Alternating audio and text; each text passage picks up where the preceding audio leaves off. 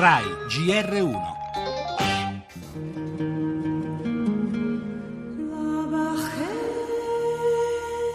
Nel volto di queste donne possiamo trovare i volti di tante madri e nonne, di bambini e giovani che sopportano il peso e il dolore di tanta disumana ingiustizia.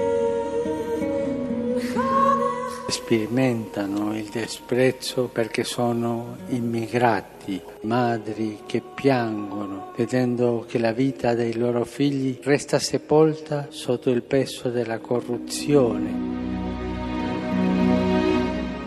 se c'è terrorismo, noi Papa Francesco ci andiamo sempre. Un altro ha un po' più di paura e qualcuno no. Sono qua a San Pietro, quindi senza problemi. No, ma preferiamo non pensarci, ci deve pur vivere, no? Io vengo da Bruxelles, perché là ci sono sempre i militari, ma vabbè, questa è la vita, quindi no, no, mi sento al sicuro. Ognuno di noi ha entrato nel proprio sepolcro. Vi invito a uscire. Maria e Maria Maddalena procedono insieme verso il Santo Sepolcro e al loro volto addolorato Papa Francesco riconduce le sofferenze dei più deboli, dei poveri, degli anziani, dei malati e dei migranti. Questa disumana ingiustizia che crocefigge la dignità.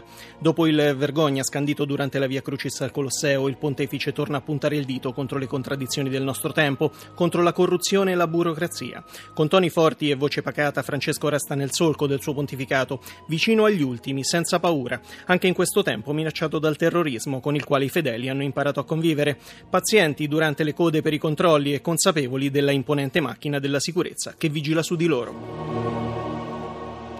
Le altre notizie del giornale fallisce l'ultimo test missilistico della Corea del Nord, il vice di Trump sarà oggi a Seoul.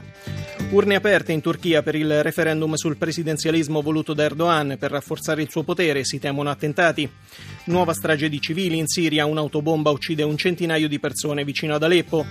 Torneremo anche tra gli sfollati delle zone colpite dal terremoto con le nostre sedi regionali. E ancora la regione Basilicata blocca il centro olio dell'Eni di Vigiano per motivi ambientali, sentiremo di cosa si tratta.